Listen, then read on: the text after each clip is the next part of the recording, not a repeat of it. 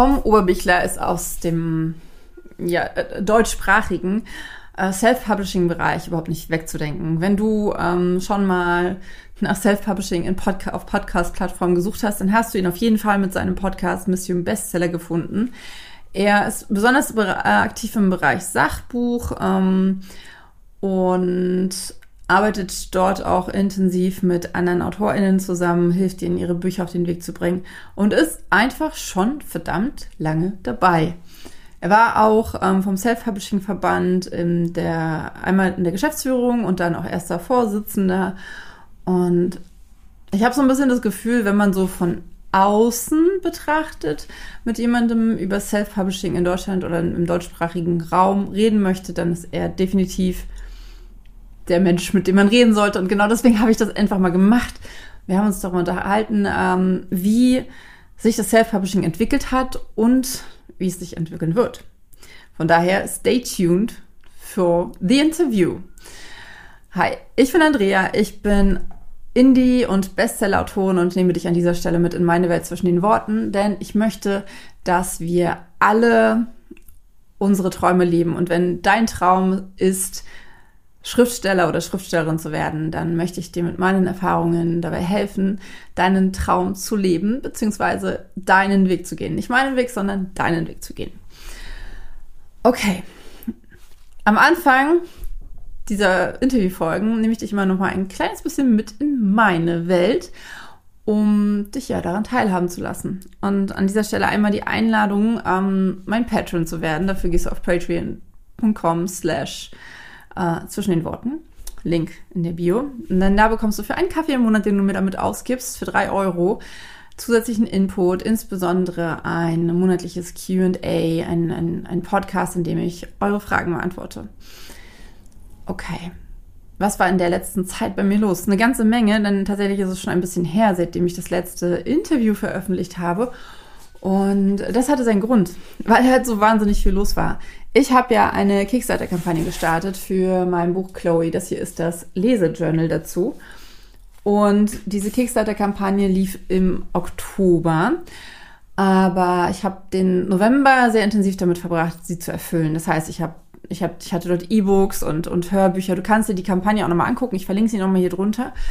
Ähm, ich habe dort äh, quasi verschiedene Pakete äh, verkauft und das Hauptpaket war ein exklusives Hardcover, was es auch tatsächlich nur in der Kampagne gab. Und ähm, da hieß es dann halt, zum Ende der Kampagne hin diese ganzen einzelnen Sachen zu verschicken, die E-Books zu verschicken, das Hörbuch erstmal fertig aufzunehmen. Das hatte ich nämlich nicht geschafft, das Hörbuch mastern zu lassen, das Hörbuch Test hören zu lassen und dann auch das Hörbuch zu verschicken. Ähm, dieses Journal, ähm, das hat so, das ist halt so ein Lesejournal.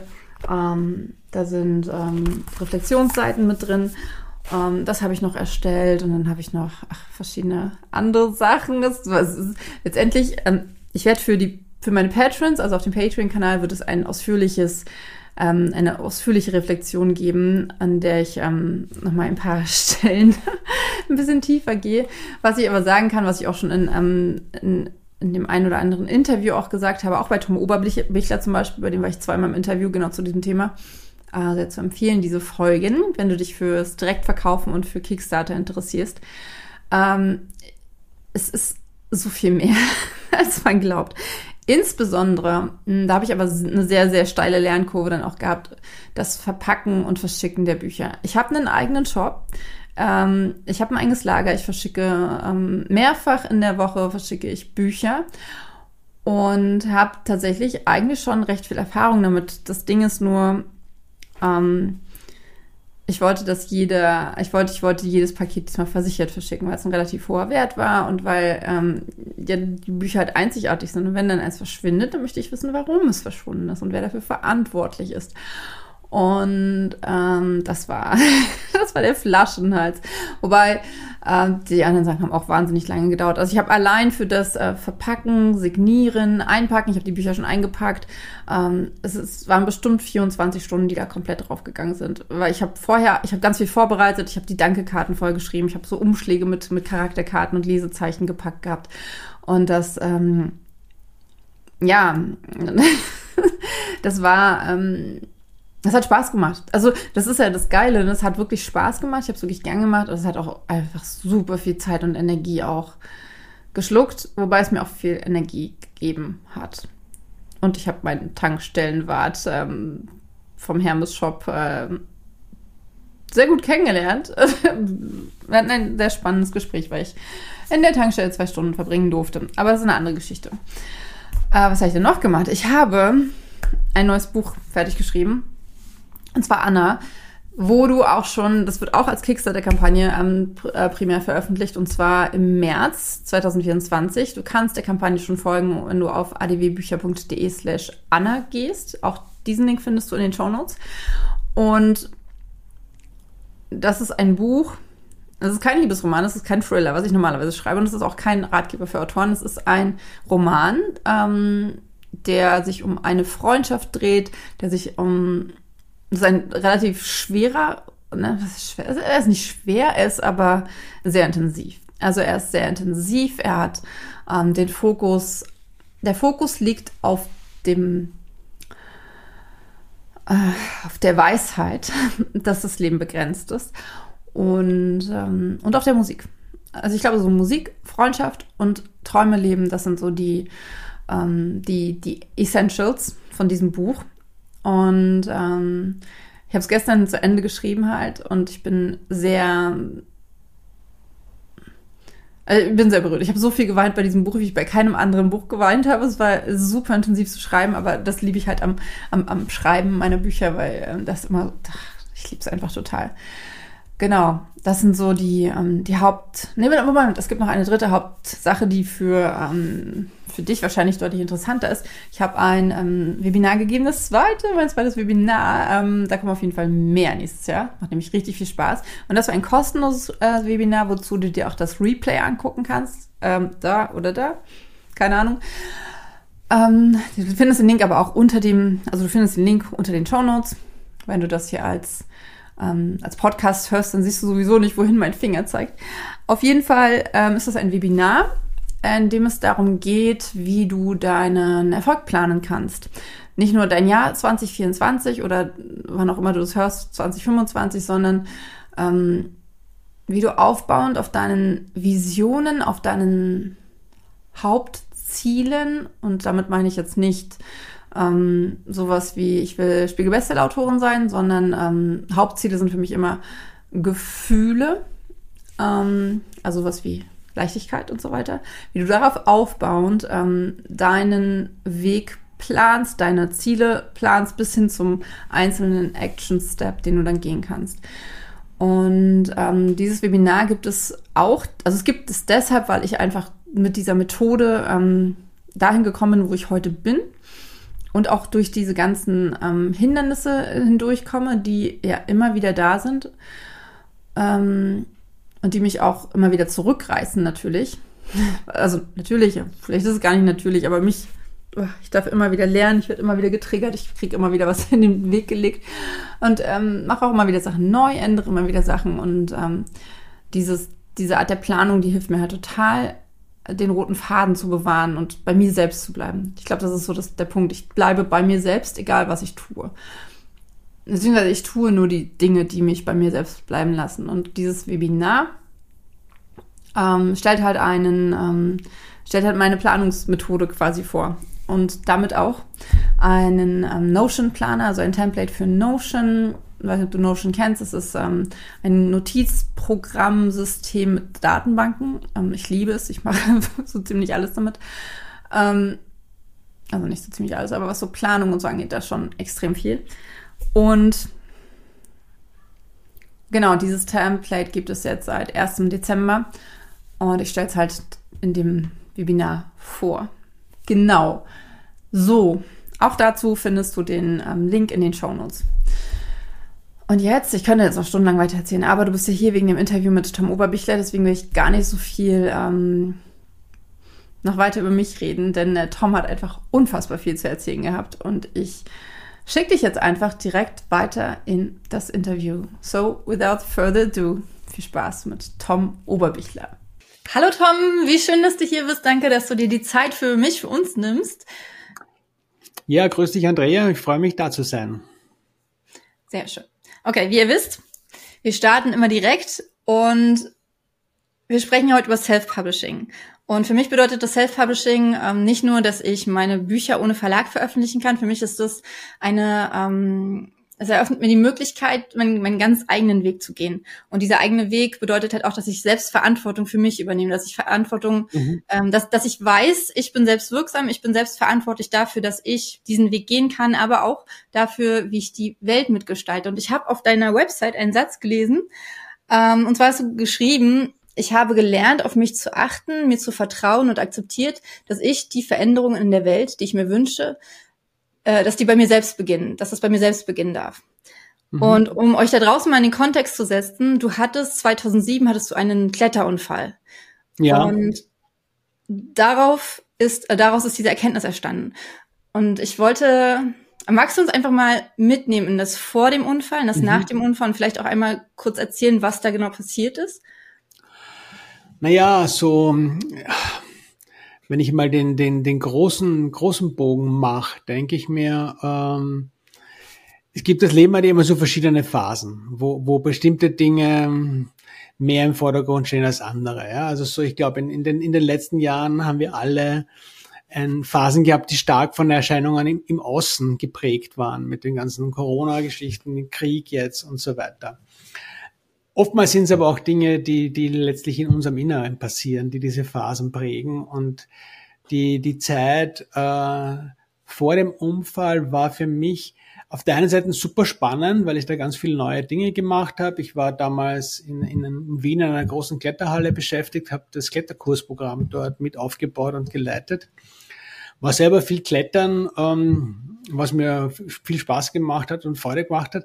Auf der anderen Seite habe ich aber hat das, das ganze Projekt eine enorme Eigendynamik bekommen gehabt, wo ich letztlich im Rückblick betrachtet dann schon auch ein wenig den Kontakt äh, zu mir insofern verloren habe, dass ich, ich weiß halt, wenn wir auch uns hören, ne, diese innere, innere Stimme bei manchen, das Bauchgefühl, das, das ist für jede und jeden ein bisschen anders, aber, aber wir reagieren auf das, was wir tun, auf das, was wir machen, also erleben und entweder wir nehmen es zur Kenntnis, machen was damit, ne, oder wir schieben es zur Seite und machen unbeirrt weiter. Ne. Und das war so ein bisschen äh, nicht so eine lineare Entwicklung hin zu diesem, zu diesem Unfall, ne, sondern der Unfall war ein, war ein, war ein, war ein Pech. Ja. Also das ist, das ist das Lustige, wenn du so ein bisschen Extremsportarten machst ne, und in der einen oder anderen Form machen das viele, weil Autofahren gehört für mich zum Beispiel da dazu. Ähm, du hast einfach ein Restrisiko. Ne? Also das, das ist, du kannst, wenn du Auto fahrst, alles richtig machen und trotzdem kann dir ein böser Unfall passieren und du hast, hast, kannst dir ja. wehtun.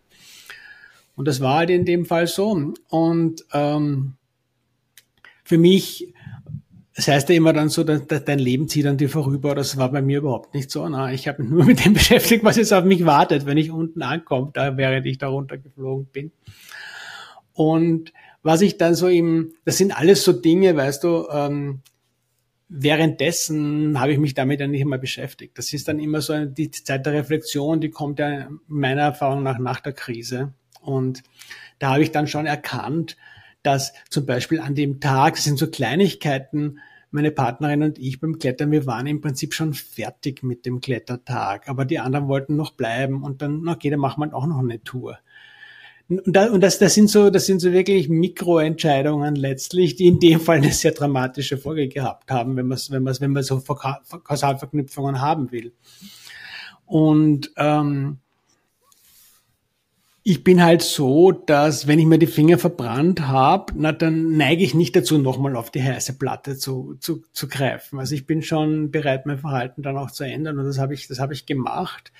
Das hat in dem Fall auch geheißen, den, den Job wieder zu wechseln, ne? was, was mit Self-Publishing schon was zu tun hat, weil eines der Probleme, das ich ja in, in meinen Angestelltenverhältnissen oft hatte, war, dass ich, wenn ich zu viel plapper, dann, dann musste melden, gell? weil du hast mir Stichwort gegeben und dann, mhm. dann, dann, dann, dann geht's los, ja.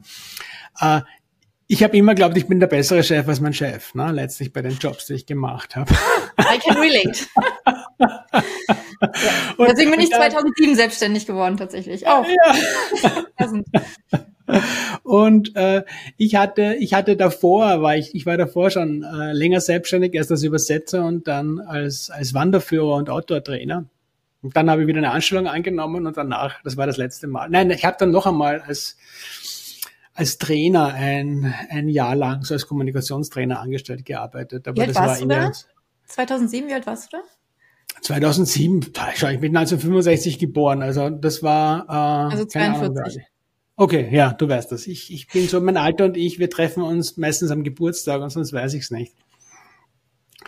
Und ähm, ja, da habe ich halt die, die Konsequenz drauf gezogen. Und, und, und das Parallele, weißt du, das mit den Veränderungen in der Welt für mich, mich halt ja Geld verdienen, war für mich irgendwie nie die, die, die Triebfeder, um irgendwas zu machen. Ich wollte immer eine bessere Welt haben und habe mich deswegen lange Zeit hauptsächlich politisch organisiert und da halt manche Sachen bewegt und andere ja auch nicht erreicht. Ne? Und, mhm. und, und diese ganze, dieses ganze, ja, Mischmasch, wenn du so willst, zusammengenommen, dann in der Reflexion war mir schon klar, okay, da gibt's einfach bestimmte Sachen, da kann mir niemand reinreden, das bestimmt nur ich.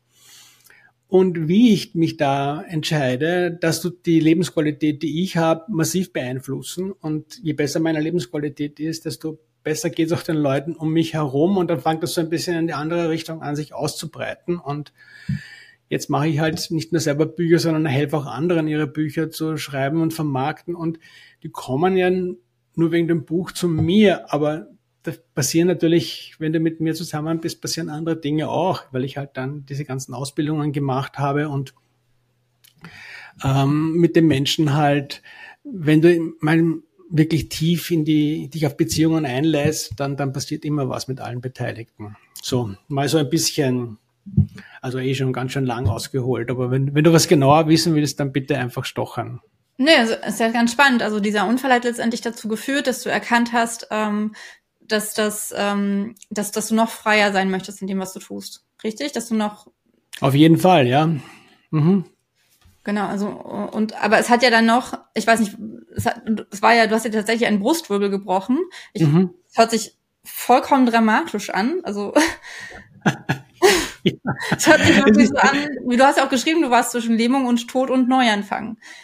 Ja, es war total witzig, weil wenn du dir dann im Nachhinein, ich bin dann nachher nochmal hingegangen und habe mir das angeschaut, na, und das ist wirklich so, das war so ein ehemaliger Steinbruch, also wer klettern geht, der kennt das Szenario sicher mit halt ganz vielen Routen drinnen und unten liegen halt Felsbrocken herum, dann, dann ist irgendwo wieder ein Stück Waldboden und dann kommt, kommt wieder was anderes und ich bin genauso zwischen, zwischen die Dinger reingepäppelt und hatte ja am Anfang gedacht, ich habe gar nichts. Ne? Ähm, das mit dem Wirbel hat mir dann der Arzt gesagt im Krankenhaus. Aber du konntest der, dich voll bewegen?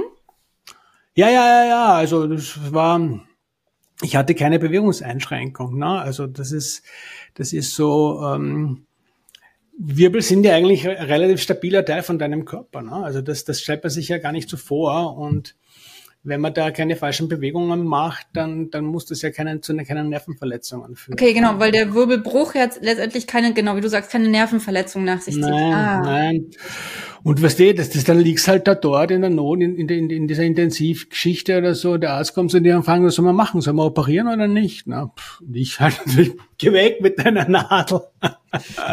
Wenn ich nicht muss, ich gefragt, muss ich? Hat er gesagt, na, müssen muss man nicht. Das dauert halt länger. Ich sag, mir wurscht, dann will ich nicht. Ne? Und dann, dann habe ich so einen äh, 15 Kilo schweren Gipspanzer gekriegt für unbestimmte Zeit. Den habe ich mir dann, der dritte Arzt, bei dem ich dann, nachdem ich entlassen war, war, hat mir das dann ausgetauscht gegen so ein leichtes Gestell, was es mittlerweile auch gibt. Und dann, das, das ist ja, das, das Witzige ist ja, dass ich davor immer wieder Rückenschmerzen hatte. Ja. Und, und mit dem, mit dem konsequenten äh, Rückengymnastik, die ich seitdem mache, und da habe ich halt nicht, noch nicht aufgehört, habe ich jetzt keine mehr. Das ist also ja, Manchmal ist das Leben schon ne? lustig, ja. Wie einen auch dann der, das Universum quasi dorthin leitet, ey, pass auf, wenn du mal deinen Rücken trainierst vernünftig, dann äh, sind mhm. auch die Schmerzen weg, ne?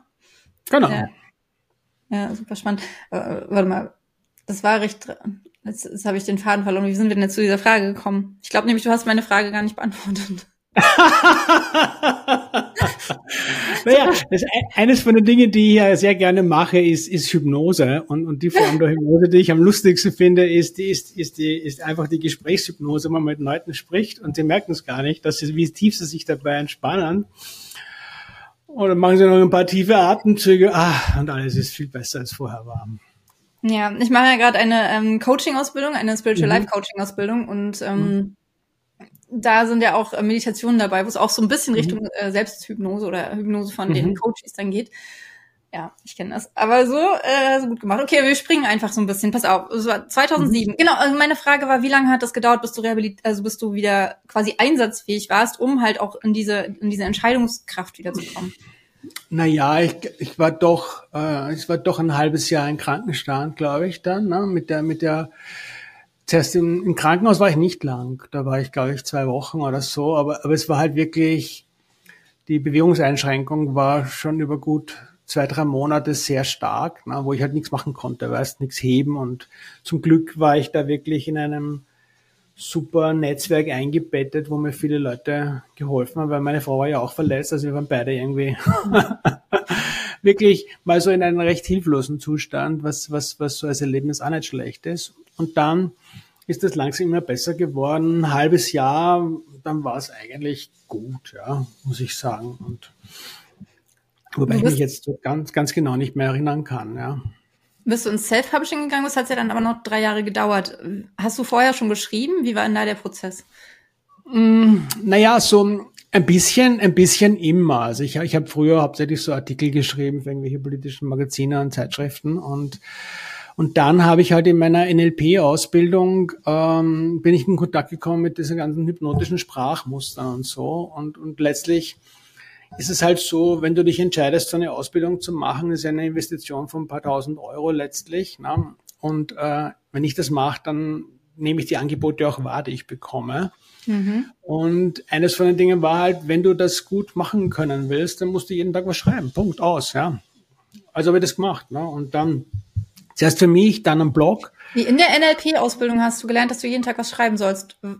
Ja, also ich, schau mal, schau mal so, ich, ich, ich glaube nicht, dass alle, die mit mir im Kurs waren, die gleiche Konsequenz gezogen haben wie ich. Mhm. Aber, aber also. für, für mich, bei mir ist das so angekommen auf jeden Fall. Weißt du, das ist, wir haben uns halt dann so mit Milton, mit den Ericsson und so beschäftigt, diese, die ganzen, diese ganzen, ich habe die Bücher auch gelesen und, und letztlich, du kannst ja nicht lernen, wenn du dir nur Input holst. Du musst es ja verarbeiten und wieder raustun. Und das habe ich halt gemacht und das sehr regelmäßig und das hat mir gut das getan und also hast du quasi das, was du aufgeschrieben hast, war dann das, was du gelernt hast?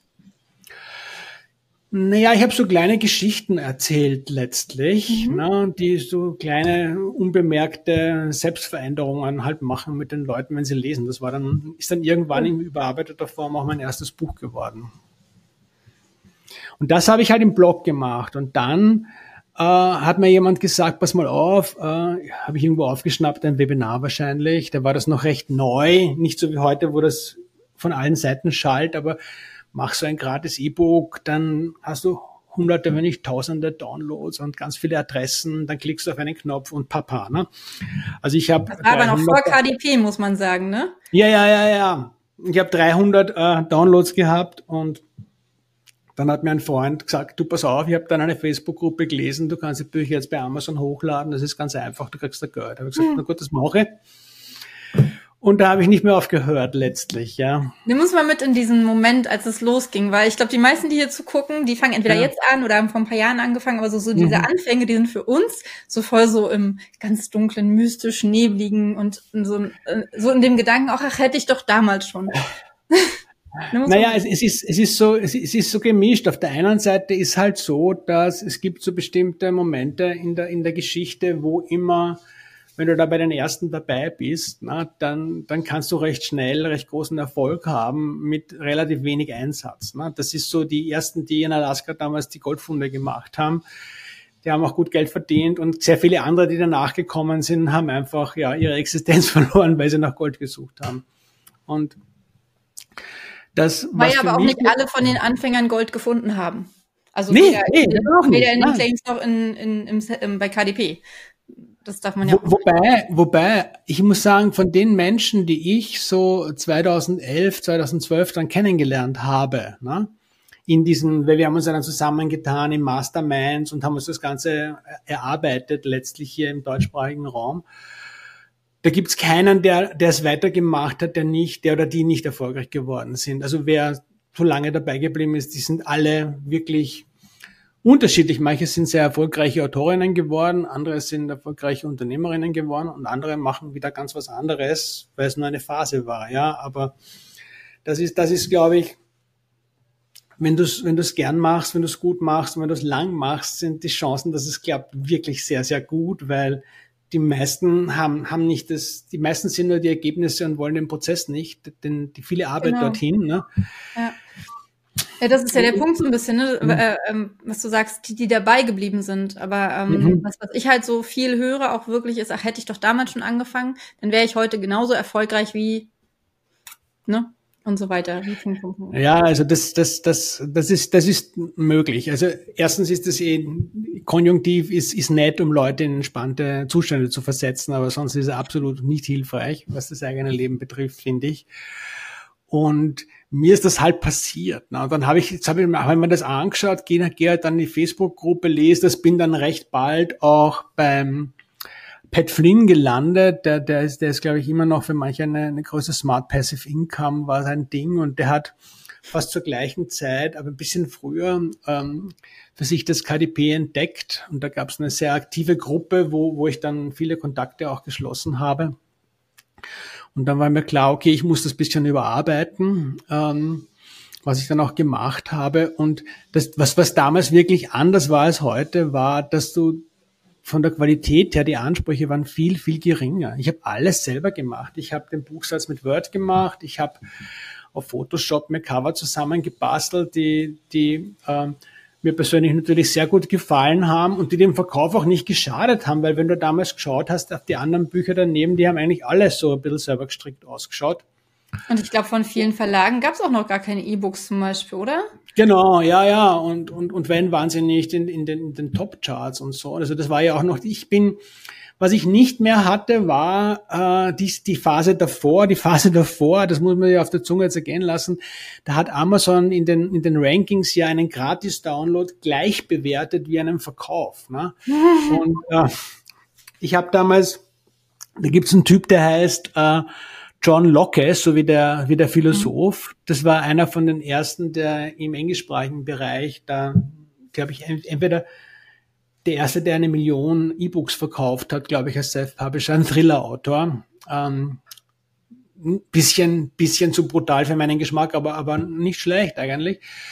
Der, der hat ein Buch geschrieben, How I Sold One Million E-Books on, on Amazon oder so. Und, ähm, das ist, das war damals noch voll dieses Teil. Ich meine, da hast, die, da hast du eine Gratisaktion gemacht, hast du deine 1000 Downloads in kurzer Zeit gehabt. Und ich meine, damals war es ja so, da bin ich gestartet am ersten Tag, habe 20 Bücher verkauft, dann war ich nahe an den Top 100. Ja? Mhm. Nicht in einer kleinen Kategorie, sondern da warst du dann Nummer 220 oder so irgendwas. Ja? Und, und dann, wenn du 50 gehabt hast, dann, dann war sogar mein Sachbuch nicht nicht unmöglich, ja. Also das ist, das hat, das hat sich schon stark, hat sich schon stark verändert. Ne? Und Mittlerweile mache ich das halt ganz anders, weil, weil ich mich weiterentwickelt habe, so wie der ganze Markt. Ne? Und das ist, aber Arbeit war es deswegen damals nicht weniger, als es jetzt ist. Ne? Das, das muss man schon auch dazu sagen. Ja. Vielleicht sogar noch mehr, weil man keine Ressourcen hatte letztendlich, auf die man zurückgreifen konnte. Also sowas wie dein Podcast oder mein Podcast gab es damals ja auch einfach eher nicht. Also, Nein, da gab es da gab's, da gab's glaub, ganz Joe wenig. Hat auch 2000, nee, 2009 hat Joanna Penn angefangen. Aber ja. gut, die habe ich, die habe ich dann relativ bald kennengelernt und zwar, glaube ich, über die, über die Ally, über die uh, Aliens of Independent mhm. Authors da von der Warner Ross. Aber es, es war halt insofern nett, weil ähm, ich sage mal, Facebook war damals noch, noch sozialer. Das mit der bezahlten Werbung war ja damals noch nicht ja. wirklich ein Thema. Das war, glaube ich, auch der, noch die Zeit, wo du ähm, mit den organischen äh, Suchergebnissen auch noch ganz gut vorangekommen bist, ne? wo es noch Sinn gemacht ja. hat, eine Facebook-Seite zu erstellen. Und die, die, die, die, die, ähm, was, was vor allem anders war, war, dass die Gruppen viel lebendiger waren, weil du den, der Gruppenfeed viel präsenter war für dich. Wenn du dort ein bisschen aktiv warst in der Gruppe, dann hast du dort nichts übersehen, weil du alles angezeigt gekriegt hast. Ne? Das ist nicht so ausgefiltert wie jetzt. Und das war für mich damals die wichtigste Ressource. Ne? Und dann der Steve Scott, der war auch sehr früh einer von denen, den gibt's ja immer noch, ne? der da angefangen hat, das Ganze so aufzubereiten für andere. Und ja, es war, es war nett. Und, und ich, für mich war es halt so, dass ich dann, da haben wir beide eh schon, wo du letztens bei mir warst und wir über deine Crowdfunding-Projekte mhm. gesprochen haben, kamen wir ja zu dem Punkt, äh, dass es sich auch ein bisschen seltsam anfühlt, wenn auf einmal dann 90 oder mehr Prozent der, Ein der Einnahmen von Amazon kommen. Ja. Und, und genau das, das war bei mir so. Ich habe das erste Buch habe ich einfach nur veröffentlicht, um es zu probieren, dass das Leute gekauft haben, hat mich echt überrascht. Also vor allem, dass mhm. es viele gekauft haben. Dann habe ich so ein bisschen begonnen, halt schon auch so Writing to the Market zu machen und mir überlegt halt, äh, was gibt's im NLP-Bereich, welche Bücher gibt's noch nicht und bin dann da auf dieses Metaprogramm-Thema gekommen, wo es eigentlich immer, obwohl es schon lange Zeit her ist, nicht so viele Bücher dazu dem Thema gibt, obwohl ich es wichtig finde. Und dann habe ich mir gedacht, na, ich kann mich nicht so von Amazon abhängig machen. Ich muss, ich muss wieder was anderes, äh, andere Einnahmequellen dazu bringen, zu, zubringen und habe halt dann begonnen, das Buchschreiben mit dem Coaching und Training, was ich vorher schon gemacht hatte, zusammenzuführen. Ja. Lass mal nochmal ganz kurz zurückgehen. Ähm, wie war denn die Stimmung? War das so eine richtige Aufbruchsstimmung? Habt ihr das erkannt, was da möglich ist, was da ähm, kommen könnte? Ja, ja, schon. Also wir haben ja dann so eine eben ausgehend begonnen hat das Ganze bei dieser Facebook-Gruppe vom von Pat Flynn und äh, dann bin ich, da haben wir so eine eine Mastermind gegründet. Ne? Da, da war da äh, Daniel Morabeck war da zum Beispiel dabei, der jetzt, der jetzt immer noch mit, mit, mit, ähm, mit seiner Frau erfolgreich ist und viele Cover von, von den Lieblingsautoren macht. Und der, der Reto Stuber, der, der ist dann mehr so in das ganz ins Internet-Marketing gegangen. Na, und dann der, der Andreas, der Name weiß ich jetzt gar nicht mehr, der, der den Self-Publishing Day gegründet hat damals waren wir zu fünft und die Jutta, genau, die waren auch noch dabei und äh, wir haben uns halt einmal die Woche getroffen und jeder hat immer zusammengetragen, was wir von irgendwo gelernt haben, dann haben wir das umgesetzt, jeder auf seine Art und ganz anders, weißt du, mhm. also der eine mehr um eigene Bücher zu machen, der Andreas hat dann so einen kleinen Verlag daraus gegründet. Das ist, es war schon, es war schon schön, wobei dieser, dieser, dieser, dieser Spirit letztlich ähm, für mich ja nie weggegangen ist. Ja, also die Gesichter haben sich verändert und ähm, es sind andere Leute dann aufgetaucht na, und, und wieder verschwunden auch manche. Na. Es ist so ein Kommen und Gehen. Und, und ein paar äh, gute Freunde und Freundinnen aus der Zeit habe ich noch. Und, und, und manche von denen, also die, die Ecke Bergsmann, die wir auch sehr früh getroffen zum Beispiel, oder den, die, die, die Mara Wolf, die geht ja auch schon, der, der Matthias Matting, Brandon Q. Morris, das sind ja dann auch sehr früh aufgetaucht. Ne? Und das ist, ich denke gern dran zurück und, und auf der anderen Seite mh, mm, möchte ich es nicht, nicht nochmal haben, ne? weil ich, ich glaube, dass die, die Chancen halt jetzt nicht geringer sind. Wir müssen nur ja.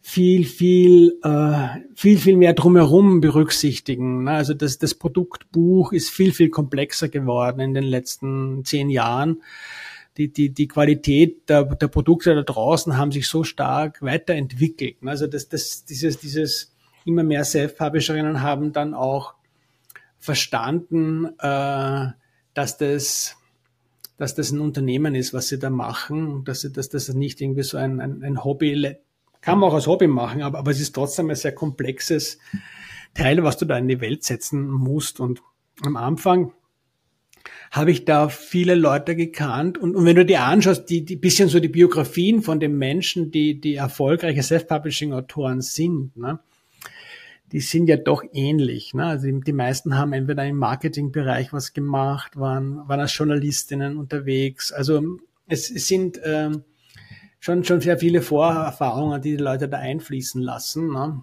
Und oder sie sind, oder sie sind zum Beispiel, ähm, also bei Freier ist es ja zum Beispiel so, ähm, dass sie einfach sehr affin dafür ist, äh, Sachen sich anzueignen, Sachen an, äh, ernst zu nehmen, sich wirklich mhm. reinzuknien in etwas. Mhm. Also um jetzt euch mal so diese Last zu nehmen, ihr müsst kein Marketingstudium mhm. gemacht haben, um als mhm. Self-PublisherInnen erfolgreich zu sein. Also es geht wirklich, ich glaube, der, der Kern ist wirklich, dass du dich in was reinarbeitest, dass du das wirklich als was siehst, was, wie du sagst, es ist ein Unternehmen, es ist kein, ich schreibe mal ein Buch und bin fertig, sondern ähm, da haben wir auch bei dir drüber gesprochen. Es ist, ähm, es ist ein, ein Business. Es ist, ähm, es ist, und, ja. und das dürfen wir lernen. Wir dürfen die, mhm. die, die, Gegebenheiten lernen, wir dürfen die Chancen uns angucken ja. und uns reinlesen und auch von den Erfahrungen von anderen mhm. lernen. Und zwar nicht nur, indem man Videos guckt, sondern auch, indem man, wie du es ja auch gemacht hast, indem man mhm. das reflektiert, was man, was man aufnimmt. Ja, weil ich, ich finde, äh, die entscheidende Frage ist ja, es gibt ja nicht diesen, diesen einen Weg, weil, weil der den Weg, den ich gegangen bin, der, der ist für die, die meisten anderen ähm, Menschen, die ich kenne, uninteressant, ne? weil, weil ich halt andere Werte habe, weil mir andere Dinge wichtig sind als ihnen. Und ähm, da, da, da, ist, da wird das Vergleichen irgendwann schwierig. Aber was, was, was ich finde ist, und das ist ja wirklich das Schöne an diesem Self-Publishing, du kannst ja das Puzzle so zusammensetzen, dass es wirklich zu dir passt. Ne? Ja. Und, und das finde ich extrem wichtig, weil dann macht es dir Spaß.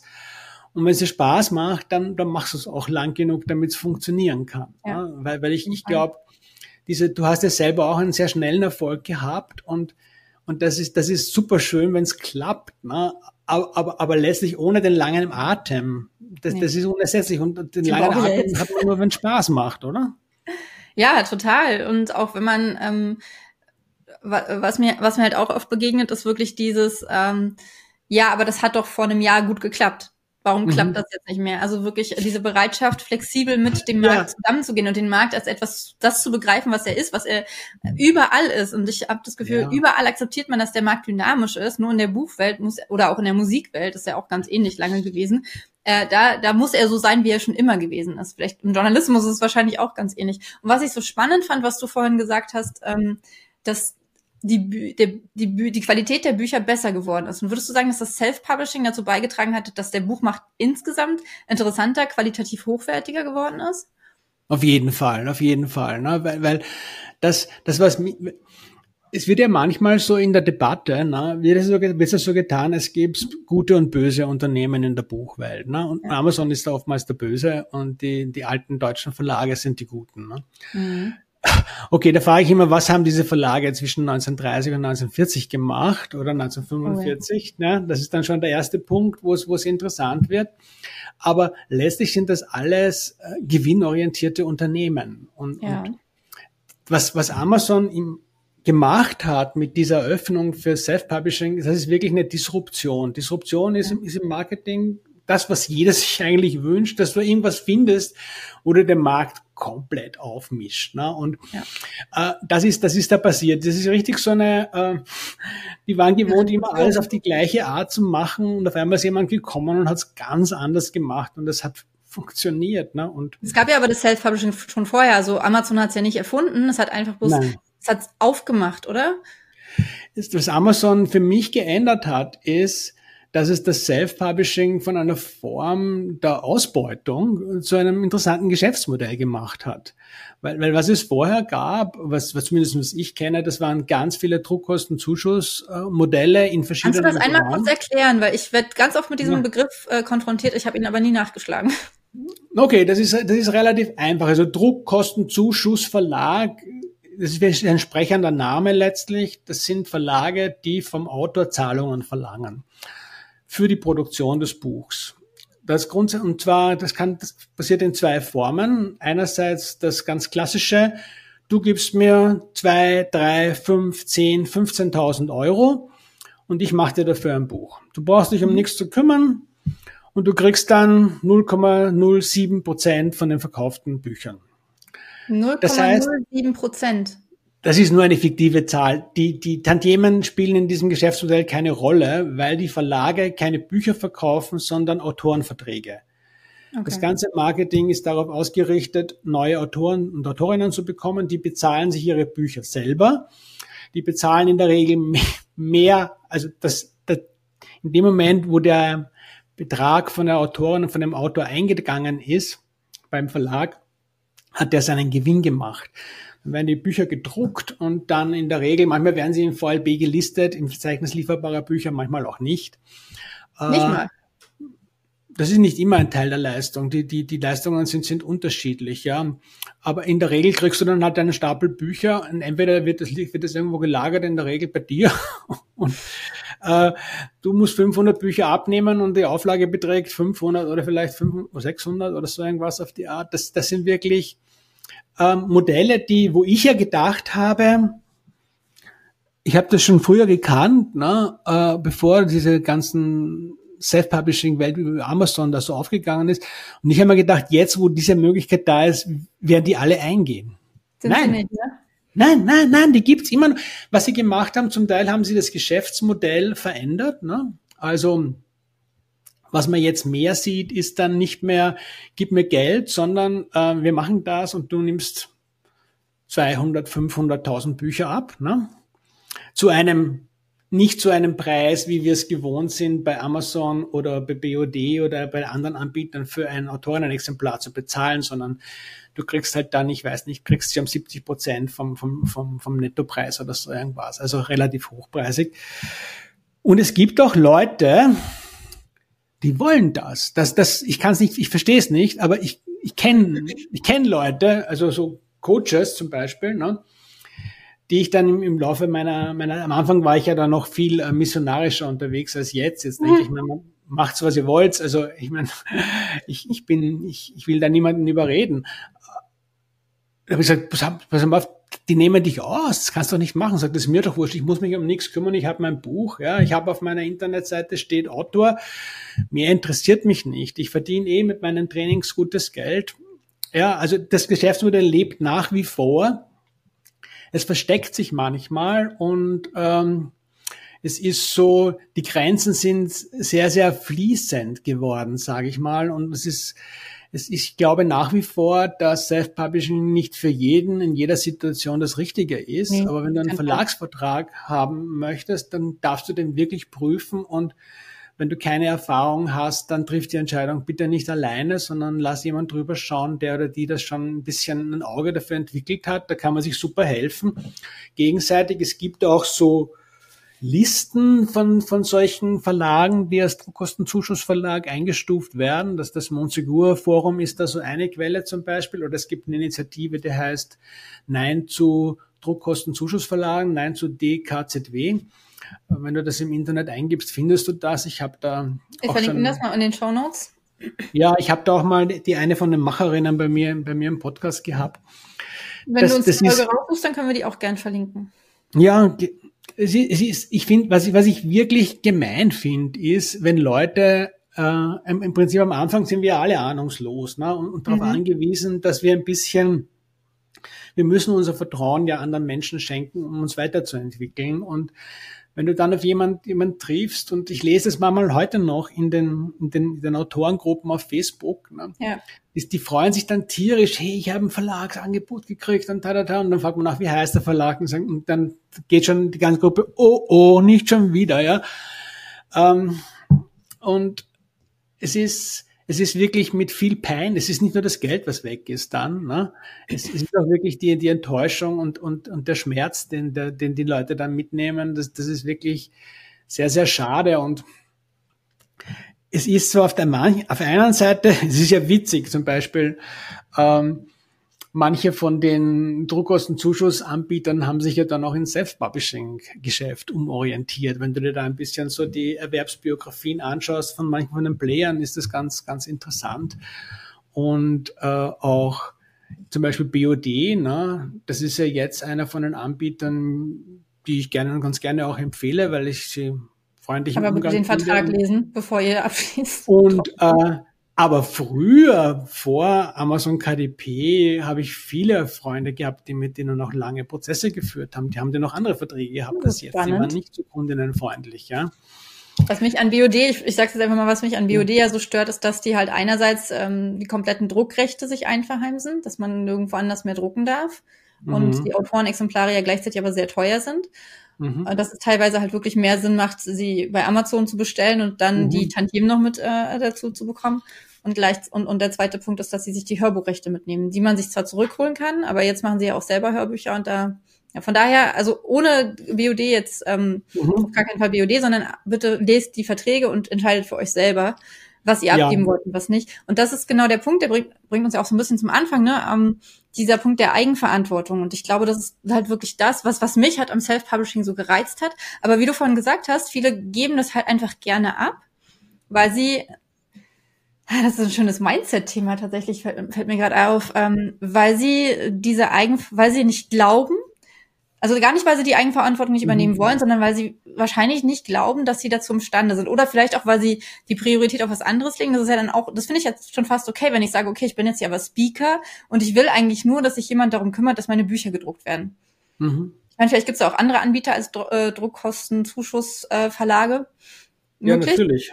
Aber ja. ähm, ne, die Dienstleister gibt's ja zuhauf mittlerweile in, in der ganzen ja. Geschichte. Und was ich auch faszinierend finde, ist, ich meine, BOD haben wir schon gesprochen, BOD ist eine Tochter von Libri. Und Libri ist eins von den großen Barsortimenten im Buchhandel. Ne? Äh, dann gibt's noch Trömer Knauer Verlag und, und Neobooks, ne? Also dann die, die und ePubli, ne? Die sind ja auch ver, verbandelt. Die Tolino-Gruppe, okay, die sind sowieso direkt äh, an, an, an, an die traditionellen Buchhäuser ran. Der einzige letztlich so äh, in, in, meiner Wahrnehmung, es gibt Traditionen, okay, das sind, das sind Familienunternehmen, was ich weiß, und, und dann gibt's noch äh, Fire, Nova, MD, die kommen aus der Musikbranche eigentlich. Mhm. Der Rest von den großen Self-Publishing-Anbietern sind alle in der einen oder anderen Form mit einem Verlag oder mit dem Börsenverein äh, verbandelt, ja. Oder Tolino mit Thalia dann halt, ne? Ja, genau, ja. ja. Also die Grenzen, es wird ja manchmal auch so ein bisschen äh, künstlich so getan, als wären es zwei komplett getrennte Welten, das Self-Publishing und das Verlagswesen. Aber in, in, Wirklichkeit, ne, es gibt gute Verlagsbücher, es gibt schlechte Verlagsbücher, ja. es gibt gute Self-Publishing-Bücher, es gibt schlechte Self-Publishing-Bücher und, und die konkurrieren und die einen haben da Vorteile und die anderen haben da Vorteile.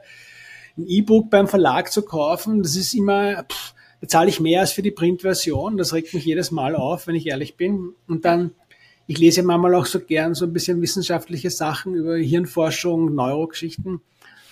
Dann kaufe ich mir das E-Book, habe drinnen Grafiken, kriege nicht mal ein PDF dazu angeboten oder ein JPEG, wo ich mir das anschauen kann. Nein, ich darf mir nach dem E-Book noch das Printbuch kaufen, wenn ich auch die Grafiken Bitte. Und das Spannende ist ja bei, wenn du das Hörbuch aber kaufst, dann hast du ja die PDFs dann dabei. Genau, das, das, da sind wir dann wieder bei, bei dem Thema Buchpreisbindung. Ne? Äh, mhm. Wahrscheinlich, ja, weil Hörbücher sind ja ausgenommen. Das heißt, dort kannst du Bundles machen, da kannst du Sachen dazugeben. Sonst ich bin ja. Weil ja der Rheinwerk Verlag das zum Beispiel auch so macht, dass die, ähm, du kannst das, das PDF und das, ja. das Hardcover kannst du jeweils für 60 Euro kaufen. Mhm. Wenn du aber das PDF und das Hardcover zusammenkaufst, nee, das E-Book für 60 Euro und das Hardcover für 60 Euro. Wenn du aber das Hardcover mit dem PDF zusammenkaufst, bezahlst du bloß 65 Euro.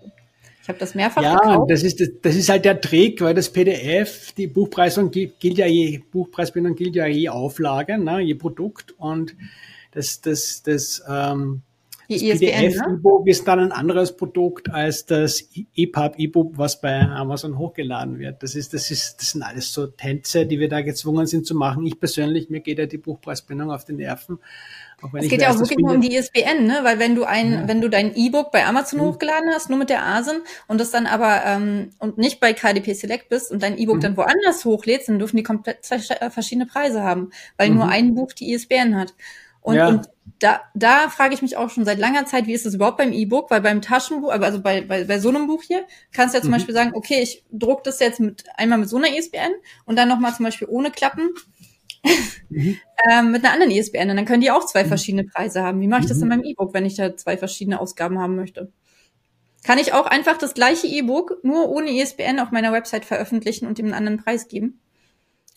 Naja, also das, das, das kommt drauf an. Also wenn du, wo du immer aufpassen musst, ist, wenn du, wenn du in diese Exklusivitätsschemen rein, rein, reingehst. Aber wenn du das ja. nicht machst, na, äh, mit Exklusivität, ich meine, was, was die Kinder, KDP Select zum Beispiel, da mhm. wo du dich verpflichtest, mich gibt's nur auf Amazon. Genau, okay, das ist äh, komplett.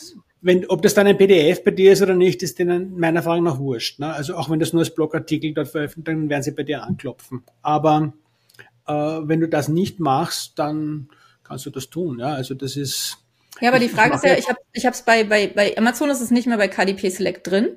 Kann ich es ja. jetzt auf meiner Website zu einem anderen Preis anbieten, als ich, wenn, äh, als bei Tolino zum Beispiel? Weil bei Tolino würde es jetzt eine ISBN bekommen und auf die ganzen anderen Plattformen außer Amazon ausgespielt werden. Und auf meiner ja. Website würde ich es einfach ohne ISBN veröffentlichen, kann ich dann da einen anderen Preis nehmen. Also, also wenn du den gleichen, wenn du, ich glaube, du müsstest zumindest den Titel dann auch verändern, weil wenn du den Titel gleich lässt und den Inhalt ganz komplett, ne? Nur die, die Nummer ändert sich, dann Amazon schreibt ja, wenn sie, wenn, wenn sie dein Produkt woanders günstiger sieht, zum Beispiel, ne? Und verlangt, dass du den, den, den Preis dann bei ihnen auch senkst, ja? Echt? Habe ich noch nie gehabt. Okay. Ja, Darum. Aber ich mache es ja auch noch nicht so lange. Es gibt, es gibt nettere, die einzige, die einzige Post, die ich wirklich mag von, von Amazon ist, wenn, wenn die Tantiemenauszahlung kommt, ne? oder von mir aus eine Buchempfehlung von Freunden. Ja. Aber wenn du, das, das ist ja so die, letztlich, das, das ist auch etwas, was ich finde, was sich über die Jahre wirklich bewährt hat. Amazon hat einfach die TOS, die Terms of Service, und äh, es lohnt sich, die sich zu Gemüte zu führen und, und sich dran zu halten. Ne? Das, das, sind, das sind so Kleinigkeiten, wie dass man bei den Keyword keine anderen Autoren target, targetisiert, also dass man, dass man nicht mhm. einen Bestseller-Autor reinschreibt als eins von, ich rede von den sieben Keywords im KDP-Konto, jetzt nicht ja. von der Werbung, da darfst du aber, oder, oder dass du halt nicht ähm, Thriller und Bestseller in den Titel reinknallst und, und solche Sachen. Ja, äh, es, es, es, sind, es sind eigentlich recht basic Rules und, und, und Amazon ist ein sehr, kulanter Geschäftspartner in meiner Erfahrung über, über die Jahre. Nur, wenn du, wenn der Algorithmus dann irgendwann mal sowas findet, ne? Ja, dann ist halt, dann ist halt dein blödes Konto gesperrt. Hm, ja, dürfen die denn die Buchpreisbindung, ähm die Buchpreisbindung ist Amazon selber wurscht, glaube ich. Die haben, denen ist nur eines wichtig, sie wollen nicht, dass das Buch woanders billiger ist als bei ihnen. Ja, aber dürfen sie das verlangen? Verlangen sie das? Mhm.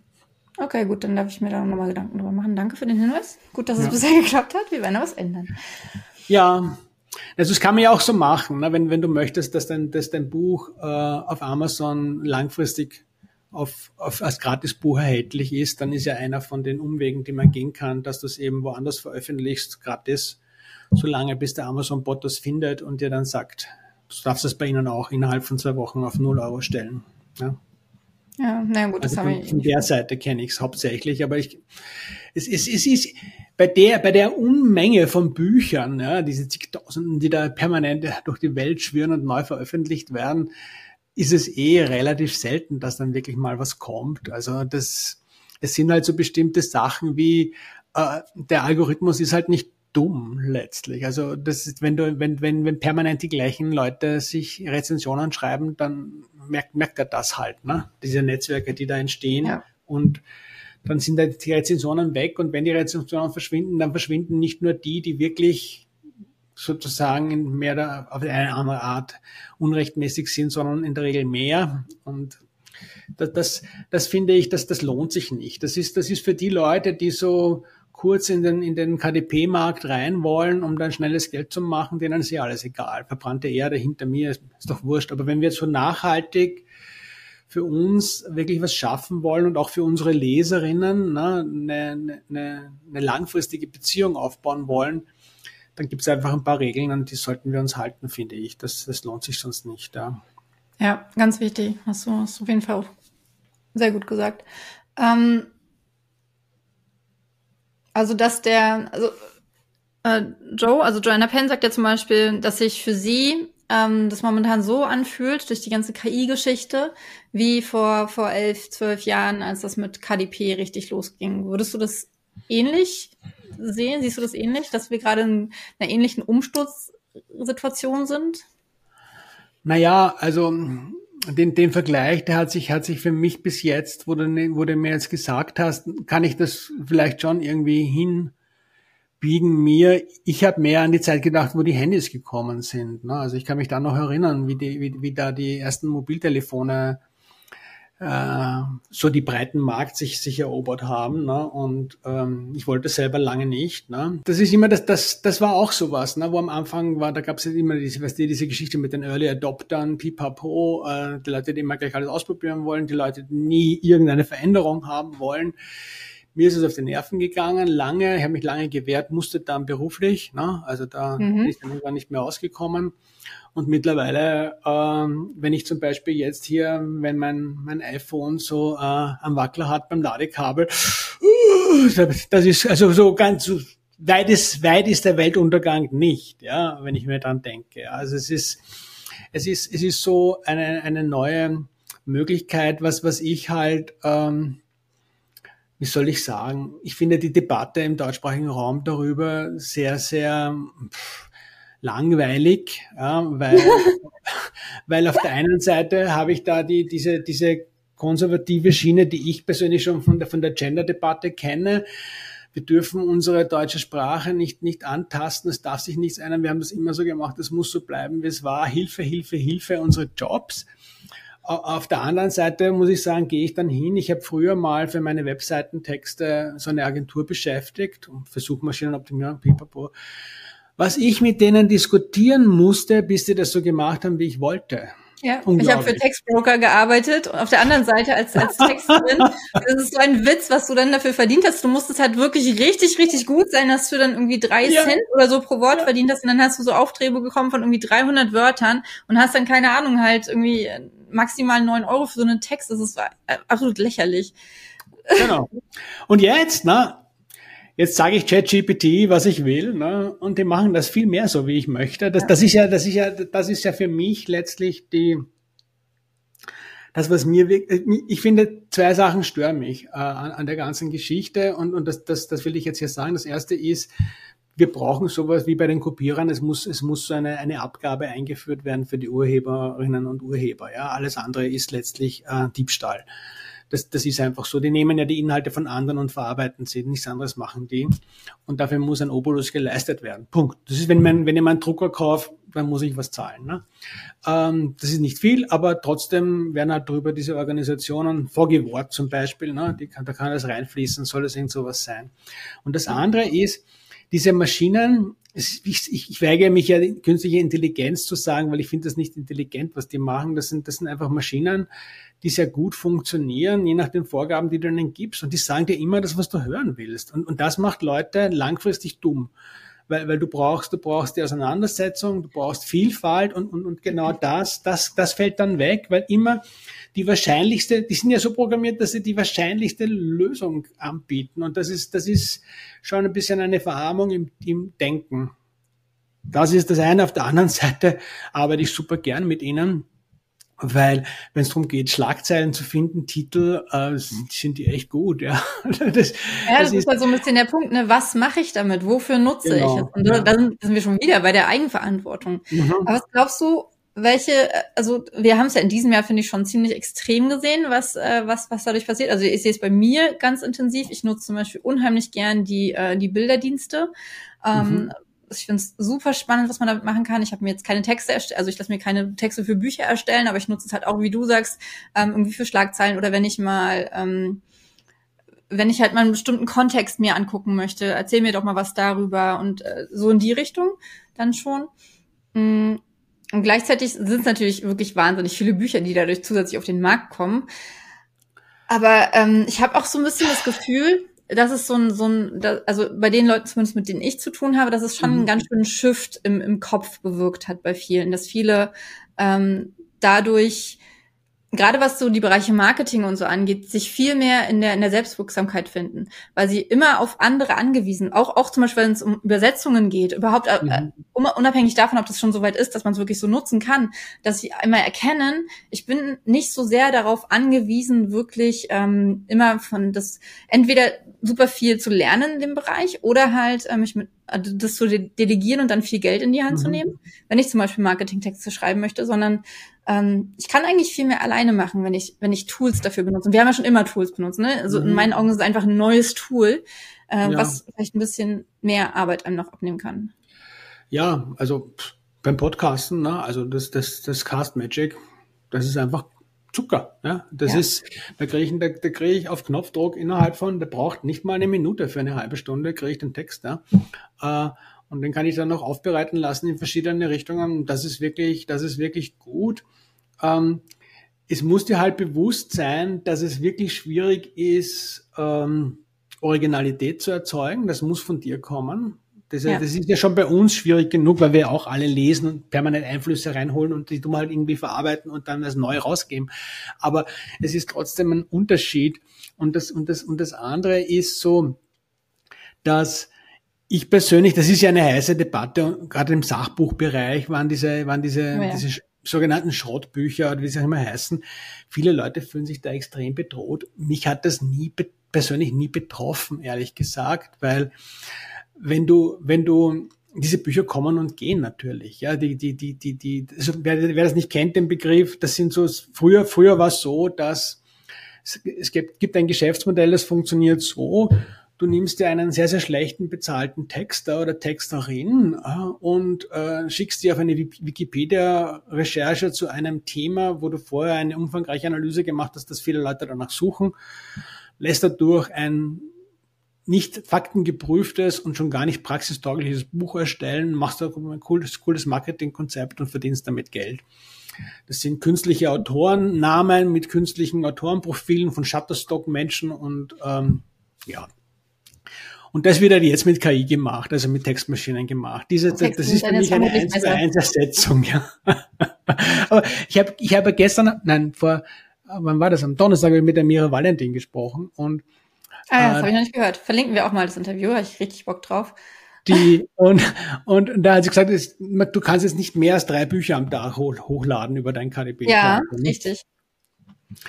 Also das ist, wenn, wenn man so schnell wird, und, und, und ich glaube, also weißt du, wenn du, wenn du dich wirklich so, wenn du was zu sagen hast, ne, wenn, wenn du deinen Stil entwickelst, wenn, wenn du da, wenn, wenn du gut schreibst, ja, glaube ich nicht, dass das, dass das den Markt äh, ich sehe das nicht, dass das den Markt groß beeinflussen wird.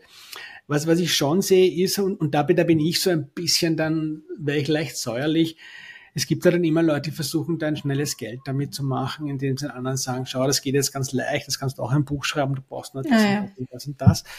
Da wird mir ein bisschen übel. Ähm, mhm. Weil es mir auch wieder leid drum, diese Enttäuschung, was soll's? Wer, wer, wer das glaubt, ist in mein, das sind ja keine Opfer. Ne? Also, Eigenverantwortung. Also, also Leute. Die Entscheidung. Wenn ihr es bis jetzt nicht mitgenommen habt, Eigenverantwortung. Ihr seid verantwortlich. Ja, Aber wo schon, siehst du, wo siehst du das Self-Publishing, sagen wir mal, in fünf Jahren? Wir sind jetzt so ein fünf, fünf Jahre Schritt, ne? Ungefähr. Du hast 2011 angefangen, ich 2018, jetzt haben wir 2000, knapp 2024, haben wir so sechs Jahresschritte, sieben Jahresschritte. Wo sind wir 2030?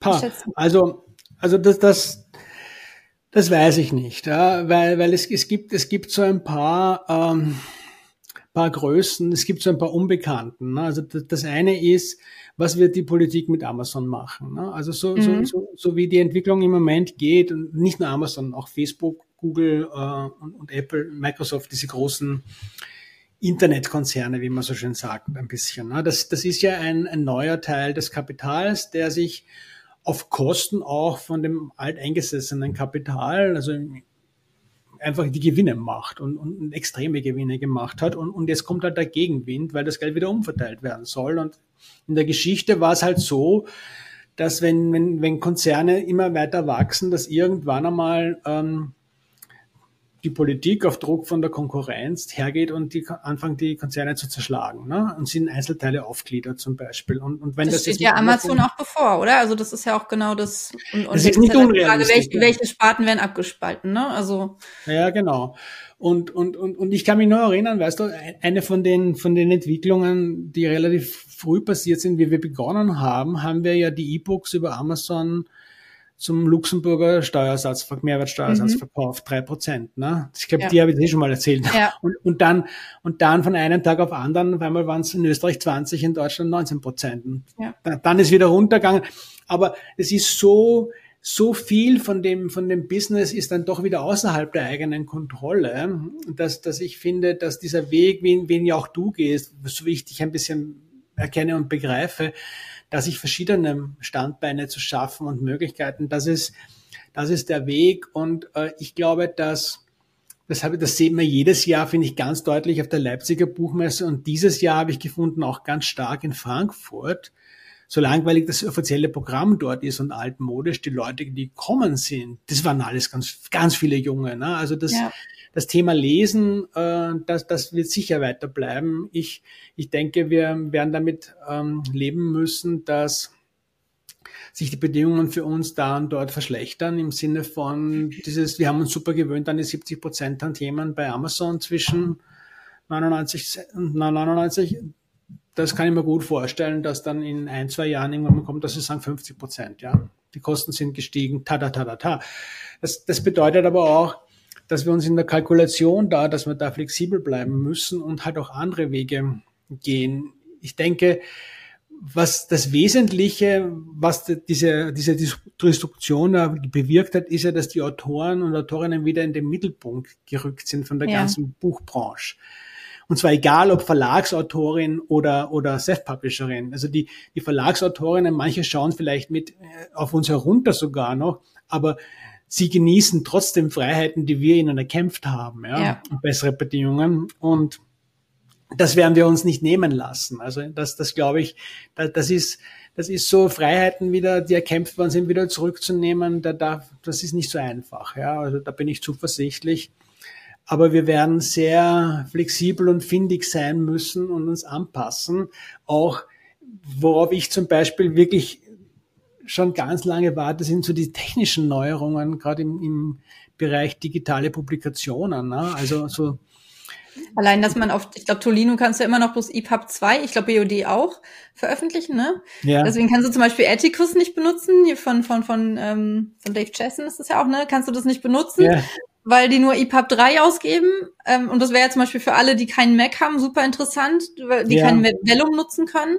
Ja. Äh, also Ja, aber es, es gibt ja so viele Möglichkeiten, dass, dass man das Ganze so ein bisschen multimedialer irgendwie so auch ein, ein wenig ja. noch mehr Eventcharakter geben. Also da, da ist nur die Frage, es gibt ja immer wieder so kleine Pflanzen, die aufpoppen, wo irgendjemand was versucht mit einer App oder mit sonst irgendwas, aber es, es ist noch nichts die, die, die Gatekeeper, die, die Leute, die den Markt bestimmen, sind halt nicht so innovationsfreundlich, wie ich oder du uns das gerne wünschen würden. Ja, ja das ist dann tatsächlich eher im Printbereich, ne, dass dann halt so eine Sachen kommen wie der Farbschnitt jetzt oder diese, diese transparenten Inlays und äh, solche mhm. Sachen, dass, dass da mehr Entwicklung ist. Und was ich ähm, ganz spannend fand, als du gesagt hast, gerade auf der Frankfurter Buchmesse, weil die ist ja eigentlich eher nicht so für die jungen Leute gedacht, mhm. habe ich immer so das Gefühl, aber dass tatsächlich da junge Leute sind und so, das sind tatsächlich, äh, das haben wir Social Media zu verdanken denken. Und das ist mhm. so spannend, weil wir Social Media ja sehr gerne als irgendwas verteufeln, was letztendlich die ja. Leute, die jungen Leute ja vom Lesen auch abhält. Aber ich glaube, das Gegenteil ist tatsächlich das, der Fall. Dass, mhm. dass durch Social Media, ähm, gerade durch TikTok und BookTok, äh, viel ja. mehr junge Leute zum Lesen kommen, die vielleicht sonst halt eher weiß ich nicht, Netflix geguckt hätten, äh, ohne jetzt Netflix schlecht reden zu wollen, aber die halt eher ein Buch dann in die Hand nehmen, als ja. weiter durch TikTok zu scrollen, keine Ahnung. Und das ja, macht auch wieder das Printbuch super interessant. Das ist ja auch so spannend, dass das mhm. Printbuch, was ja schon so gerade vom Self-Publishern auch so als äh, unwichtig abgetan wurde, dass das auch wieder super wichtig wird. Ja, es ist also dieses, dieses so ein bisschen äh, im, im Gehen bleiben na, und äh, mhm. Auf der einen Seite, es ist, es, ist halt, es ist halt widersprüchlich. Auf der einen Seite sind wir gezwungen, Prozesse zu entwickeln, um die Arbeit gut bewältigen zu können. Und auf der anderen Seite dürfen wir uns aber nicht in die Prozesse ver verlieben, sondern schon eben auch das Ergebnis im Auge behalten. Und das verlangt halt Innovation letztlich. Ne? Ja. Und da, da, das bedeutet dann auch, was wir beide eh auch machen, da mal auch schauen, was passiert auf der anderen Seite vom Teich. Ja, und es, es ist halt, es ist halt so, dass äh, manche Entwicklungen an, an, die finden ja nicht überall zeitgleich statt, sondern da gibt es eine starke Versetzung. Und ich denke mir, dass was auf jeden Fall auch, was ich in den letzten Jahren so, ich finde, ganz stark in den letzten zwei, drei Jahren beobachtet habe, ist, das gab es früher ganz wenig. Das ist dieses Hybrid, Hybrid-Autorin sein. Ja. Das sind Leute, die, die anfangen, dann die Printversion, die E-Books weiterzumachen und die Printversionen dann mit Verlagen gemeinsam zu lösen, ob es klein oder groß oder wie auch immer. Aber so, oder Leute, die mal sagen, okay, jetzt mache ich mal ein Verlagsbuch und dann mache ich wieder mein, mein, mein eigenes Buch, ein Self-Publishing und da mache ich wieder eine Ko Ko Kooperation mit anderen Self-Publisherinnen, nicht im Sinne von diesen 127.000 Anthologien oder so, sondern wirklich gemeinsam ein Buch schreiben. Äh, da, da gibt's da gibt's auch viel. Und das, das ist, finde ich, neu und ich glaube, das wird noch mehr werden. Ja. Das darf noch mehr werden und das darf sich auch mehr, mehr öffnen, weil ich weiß zum Beispiel auch von einer Self-Publisherin, die auch Verlagsbuchautorin ist, wo dann äh, die Buchhandlungen gesagt haben, wir, äh, wo der Verlag wirklich große Tische und alles für sie gebucht hat und die Buchhandlungen dann gesagt haben, wollen wir aber nicht weil eigentlich ist sie ja Self-Publisherin. Ja. Also auch das gibt's noch und das ist noch nicht lange her. Okay, wir sind jetzt schon fast bei einer, wir sind schon bei einer Stunde. Ähm, und ich habe immer zwei, ähm, deswegen cutte ich das jetzt einfach mal. Wir können uns sehr, sehr gerne nochmal treffen. Ähm, wir finden bestimmt noch ein Thema, über das wir auch noch mal eine Stunde reden können. Mhm. Am Ende jeder Folge habe ich immer zwei Fragen. Und die eine davon ist, die passt so super gut zu dem, was wir gerade besprochen haben. Welche Veränderung wünschst du dir denn gern, äh, wünschst du dir denn in der Buchbranche? Naja, ich, okay, dann, dann sage ich ganz konkret, ich wünsche mir, dass die, der Börsenverein für die Frankfurter Buchmesse mal ein richtig innovatives Team von jungen Frauen an den Start lässt. Nice. I doubled up. Okay, die zweite Frage ist, ähm, welches Buch liegt ganz oben auf deinem Stapel nicht gelesener Bücher und warum hast du es noch nicht gelesen? Oh. ich liebe diese Reaktion. Das ist, das ist, das ist, das ist jetzt eine schwierige Frage, wenn, wenn du wüsstest. Ähm, ja, ich kann es mir vorstellen.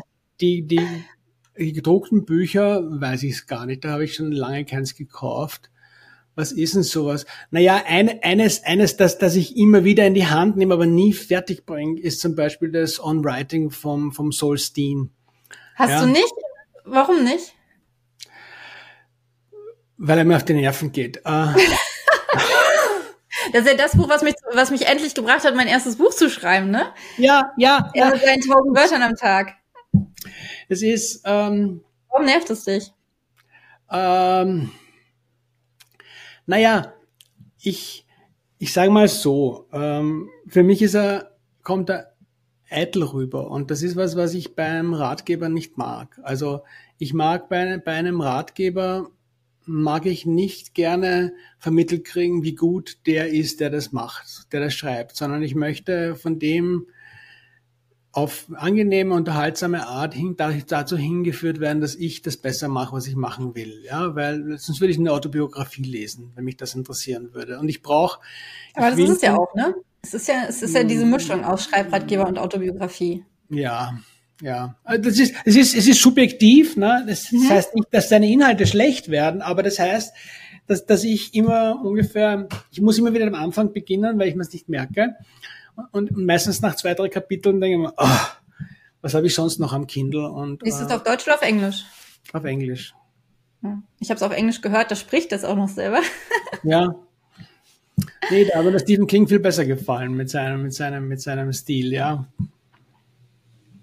Das gibt ja das gleiche, gleicher Titel, anderes Buch, ne? Ach so, das ist, du redest gar nicht von dem von Stephen King. Von, von wem redest Ach so, nee. Nein, nein, nein, nein, der ist total nett. Ah. Von wem Nein, redest Sol, du? Soul Steen, das ist so ah. der, einer von den Klassikern, von den Schreibern. Okay, Leute, also das war nicht das Buch, was mich zum Schreiben gebracht hat? Nein, das war Stephen King. Nee, das ist, das ist ein, ein ehemaliger, äh, ich glaube, Top-Lektor von Penguin oder so irgendwas, diese, diese okay. Kategorie, der selber auch Dramen schreibt und ja, es ist, es ist, es ist schon nett, irgendwie, wenn wir über uns schreiben. Äh, zu dann und wann darf schon noch ein Beispiel aus der eigenen Geschichte, aus der eigenen Praxis kommen. Aber ich mag gerade in der, in der Wissensvermittlung nicht so sehr die, diese, diese, dieses Verankern permanent auf die, ich bin ein Gott oder so. Ne? Ähm, das ist ja, sind wir jeder für uns, wenn wir es wollen. Aber, aber das ist, das, das ist halt für mich andere Leute mögen das vielleicht, ja. Das, das ist ja kein, kein, kein Urteil. Das ist, aber das ist, was mir jetzt einfällt von, von diesem, wenn ich mich das so, ich habe sicher mindestens 100, wenn nicht 200 äh, ungelesene Bücher, die ich auf meinen Kindles mit mir herumschleppe. Aber da mhm. sind auch welche dabei, die ich nur aus Gefälligkeit gekauft habe, weil wenn halt ein Autor oder Autorin, den ich, den ich kenne, äh, ein Buch rausbringt, kaufe ich das. Auch ja, wenn das Genre nichts für mich ist. Das ist einfach Support untereinander. Das, das gehört irgendwie für mich zum normalen Umgang dazu. Aber das, das hast du jetzt nicht gemeint, ne? Nee, nee, das habe ich nicht gemeint. Nee, ich meinte wirklich ähm, Bücherbuch, was du gekauft hast, was du wirklich lesen wolltest. Ja, das ist spannend. Mhm. Aber es ist ja auch ganz gut, dass wir den Stephen King nochmal hochgeholt haben, weil das ist wirklich die die Empfehlung. Und das ist ja auch spannend. Dass, ich glaube, das Buch hat er 2007 rausgebracht. Und ich habe mich so, mhm. als ich das dann 2017 entdeckt habe, ähm, war ich dann so, hä? Wieso entdecke ich das jetzt erst jetzt? Aber gut, äh, letztendlich weiß ich es ja auch. Ja. Lieber, lieber Tom, es war mir eine Ehre. Ja, mir auch. Vielen Dank. Wunderbares Gespräch. Mhm. Ich freue mich schon echt darauf, das zu überarbeiten und alles nochmal zu hören, weil da wir, war wir, wir viel, haben, viel Wert drin. das, das ist halt, ich meine, ich weiß nicht, wenn, wenn, wenn, wenn du mich spannende Sachen fragst, quassel ich halt auch ganz gern drüber und machst das ja auch sehr angenehm zum Wohlfühlen. Also Dankeschön. ich habe dann, dann kurz auf die Uhr geschaut und mir gedacht, sehr gut, dass ich nicht fürs Zeitmanagement zuständig bin. Mein Zeitmanagement klingt sich immer bei 50 Minuten. Es klingt sich zweimal ein, tatsächlich bei 16 Minuten, wo ich mir so denke, oh, ist ja noch so viel Zeit übrig, was besprechen wir denn dann noch so? Und dann das zweite Mal 50 Minuten und denke, oh Gott, ich muss mal langsam zum Schluss kommen. Und wenn ihr noch mehr von uns beiden hören wollt, ähm, dann hört in dem Fall ähm, in dem Podcast von Tom Reiner haben wir nämlich in den letzten Monaten zwei ähm, Podcasts zum Thema mhm. Kickstarter direkt, ähm, ich finde das auf Deutsch immer so blöd, direkt first, direkt zuerst, äh, direkt mhm. verkaufen. Ähm, mhm. Bücher direkt verkaufen. Sehr spannende sehr, sehr Gespräche, spannende auch, Gespräche ja. auch. Da waren die spannenden Fragen von der von der von der männlichen Seite und ich habe gequatscht. Also mhm. wir ergänzen uns da ganz gut. Vielen Dank, dass du da warst und bis ganz bald. Ja, danke und danke fürs Zuhören dir da draußen. So, jetzt bin ich super gespannt. Welche Fragen sind offen? Wie, was, was glaubst du? Wie wird sich das Self-Publishing entwickeln? Was, wie ist dein Gefühl, wie es sich entwickelt hat? Also wir sehen natürlich, wie es sich entwickelt hat, aber ist das für dich eine positive Entwicklung oder eher eine negative Entwicklung? Bist du dem Ganzen gegenüber so excited, was jetzt passiert? Oder bist du so, oh Gott, warum fange ich jetzt erst an? Schreib's in die Kommentare. Ich ähm, finde es immer so super faszinierend ähm, zu hören, wie unterschiedlich die, die, die, Entwicklungen der Wirtschaft und der Welt ähm, auf die unterschiedlichen Menschen wirken. Das hat natürlich wahnsinnig viel mit Glaubenssätzen zu tun, das wissen wir alle. Hoffentlich, hoffentlich wissen wir das alle. Ähm, dass ähm, wie wir auf Änderungen im Außen reagieren, nichts mit dem Außen zu tun hat, sondern nur mit uns. ähm, ich glaube, dazu mache ich mal eine eigene Folge. Ich glaube, das ist es wert. Ähm, Genau. Und ja, schreib's gern. Folgt Tom auf jeden Fall, folgt seinem Podcast Mission Bestseller. Nochmal der Hinweis, wir haben auch zwei Folgen zusammen aufgenommen, wo es ums direkte Verkaufen und um Kickstarter geht. Äh, super spannend. Also er stellt wahnsinnig tolle Fragen, auf die ich wahnsinnig lange Antworten gegeben habe. Ich glaube, wir sind uns da sehr ähnlich. Fand ich sehr spannend, weil er auch sehr lange Antworten gegeben hat. Ich, ich mag ja sowas, wenn die Leute einfach reden und einen teilhaben lassen. Genau. Und ich werde jetzt in diesem Jahr, vermutlich ist es zumindest nichts geplant, kein weiteres deutsches Interview mehr, mehr veröffentlichen. Ich habe mir aber überlegt, weil Freier von Kauf und ich, wir haben ja einen englischsprachigen Podcast, in dem wir Menschen interviewen. Und ich werde diese Interviews jetzt einmal hier in diesem Podcast in, in, in, bis zum Ende des Dezembers veröffentlichen. Einfach um selber ein bisschen mehr Raum zu haben, um falls ich Interviews führe, die eher fürs nächste Jahr ähm, schon mal aufzuheben und diesen, den Stress aus dem Dezember rauszunehmen. Denn für mich ist der Dezember tatsächlich immer der Monat, in dem ich runterkomme. Und das ist jetzt auch so. Also ich schreibe jetzt gerade ähm, am nächsten Buch. Das habe ich heute angefangen. Äh, und ich freue mich mega darauf. Das wird eine deutlich leichtere Geschichte. Ein Liebesroman, ein, ein Weihnachtsroman. Und ich schreibe den ganz bewusst jetzt, damit ich ihn dann nächstes Jahr zu Weihnachten rausbringen kann, beziehungsweise ein paar Monate früher.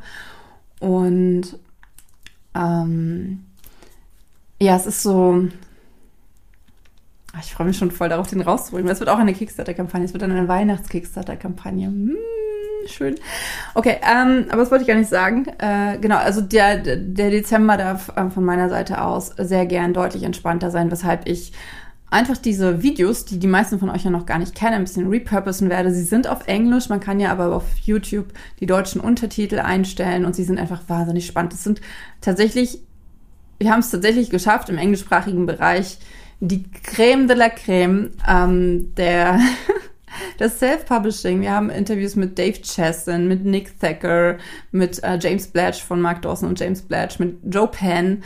Ähm, äh, also ich werde ein paar davon hier teilen, die, die ich nicht teile, die ähm, findest du dann auf unserem englischsprachigen YouTube-Kanal Becoming an International Bestselling Author, which is the mission for next year. Ähm, ja. Genau.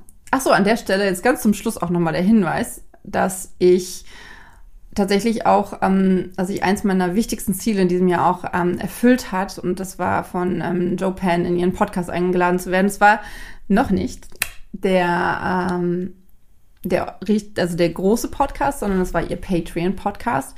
Und das heißt, wenn du ähm, Joes äh, Patreon-Kanal folgst oder auch meinem, denn ich habe es dort auch veröffentlicht, dann kannst du ein Interview zwischen uns beiden ansehen, in dem ich mit ihr teile, wie ich für ein, für mein neuestes Cover für Anna, von dem Buch habe ich von erzählt, ähm, das Cover erstelle. Also beziehungsweise die Cover-Grafiken erstelle, mit Hilfe von ähm, AI, mit Hilfe von künstlicher Intelligenz. Und wenn du jetzt abschaltest, weil du keinen Bock auf künstliche Intelligenz hast, dann äh, ist das in Ordnung. Wenn dich das aber interessiert, dann äh, patreon.com slash zwischen den Worten. Ich danke dir tausendmal fürs Zuhören, Zugucken. Wenn du irgendwelche Fragen hast, dann kommentiere gerne unter diesem Video. Ähm, like das Video gern und für dich umarmt. Denk daran, du bist es wert, dass du deine Träume lebst. Du bist gut genug, deine Träume zu leben und du darfst jeden Tag einen Schritt gehen oder auch 100 Schritte, um diesen Weg zu gehen, diesen, dein Traumleben zu leben. Mach's gut, dein Andrea.